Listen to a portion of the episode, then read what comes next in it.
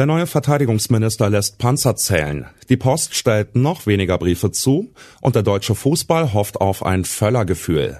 Das ist die Lage am Freitagabend. Spiegelredakteur Oliver Trennkamp hat diese Lage geschrieben. Am Mikrofon ist Johannes Schmidt. Drum prüfe ewig, wer sich bindet.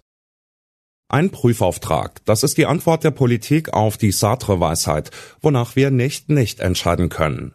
Einen Prüfauftrag hat jetzt der neue Verteidigungsminister Boris Pistorius erteilt, um den Bestand von Leopard 2 Panzern bei der Bundeswehr und in der Industrie zu erfassen.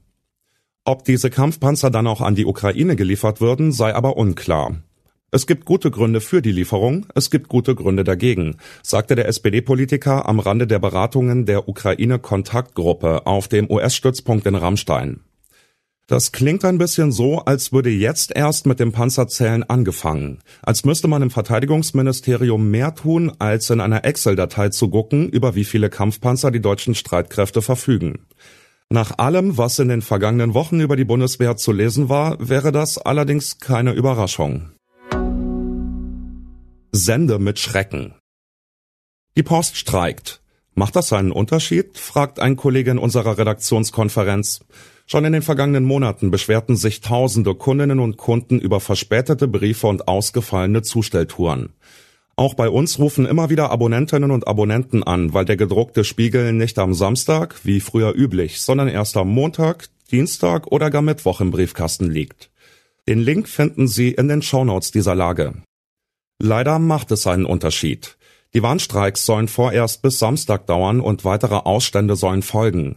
Sehr, sehr, sehr viele Briefe und Pakete werden liegen bleiben. Bislang litt die Post unter Personalmangel. Jetzt arbeitet auch ein großer Teil des verbliebenen Personals nicht. Das ist schließlich das einzige Druckmittel, das ihnen bleibt, um mehr abzubekommen von dem Rekordgewinn, den die Post im vergangenen Jahr erwirtschaftete. Denn diese Firma, die ihr Kernversprechen immer seltener hält, verdient Milliarden. They always come back. Rudi Völler hat heute seinen ersten Auftritt als neuer Sportdirektor der Fußballnationalmannschaft absolviert. Der Chef der deutschen Fußballliga Hans-Joachim Watzke nannte ihn bei der Vorstellung die ideale Wahl. Völler selbst gab allerdings zu, dass er sich hat überreden lassen. Ein Aufbruch ist von ihm nicht zu erwarten, sagt mein Kollege Peter Ahrens aus unserem Sportressort. Zitat Eine mutlose Entscheidung des alten Establishments.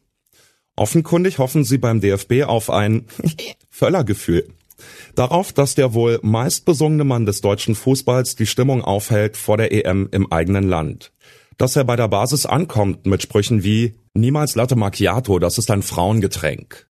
Völlers Rückkehr bestätigt zweierlei. Zum einen ist der kaffeekulturelle Diskurs Zombie nicht totzukriegen, der Latte Macchiato als irgendwie linksprogressives Weicheigetränk auf dem Genderklo für Kreuzberger Hipster verortet. Zum anderen stimmt Shirley Bassey's Songzeile It's all just a little bit of history repeating. Die 90er erleben ihr Comeback, jetzt kommen langsam die Nuller, März führt die Unionsfraktion im Bundestag, Thomas Gottschalk moderiert Wetten das, Madonna kündigt eine große Tour an. Da drängt sich die Frage auf, wie rächen wir uns, wenn wir heute etwa 40 sind? Fliegt Bastian Schweinsteiger als Sportdirektor mit der Nationalmannschaft zur WM 2050 nach Nordkorea? Sicher ist nur, empfangen werden sie auf dem Wetten das Sofa von Thomas Gottschalk. Es kann nur einen geben. Milliardeninvestitionen in Frankreichs Militär. Mehr als 400 Milliarden Euro will Emmanuel Macron bis 2030 für das französische Militär einplanen. Noch muss das entsprechende Gesetz aber durch das Parlament. Neue Welle der Gewalt in Schweden. Schweden ringt seit einigen Jahren mit einer um sich greifenden Bandenkriminalität. Seit Weihnachten nahmen in Stockholm die Schüsse und Detonationen spürbar zu. Burgtheater will Schauspieler Teichtmeister verklagen. Florian Teichtmeister wurde wegen des Besitzes von Kinderpornografie angeklagt. Das Wiener Burgtheater muss vier Stücke neu besetzen. Der Schaden für das Theater sei immens, der Schauspieler soll ihn ersetzen. Soweit die Lage am Abend. Alle aktuellen Entwicklungen finden Sie auf spiegel.de. Wir melden uns hier wieder morgen früh mit der Lage am Morgen.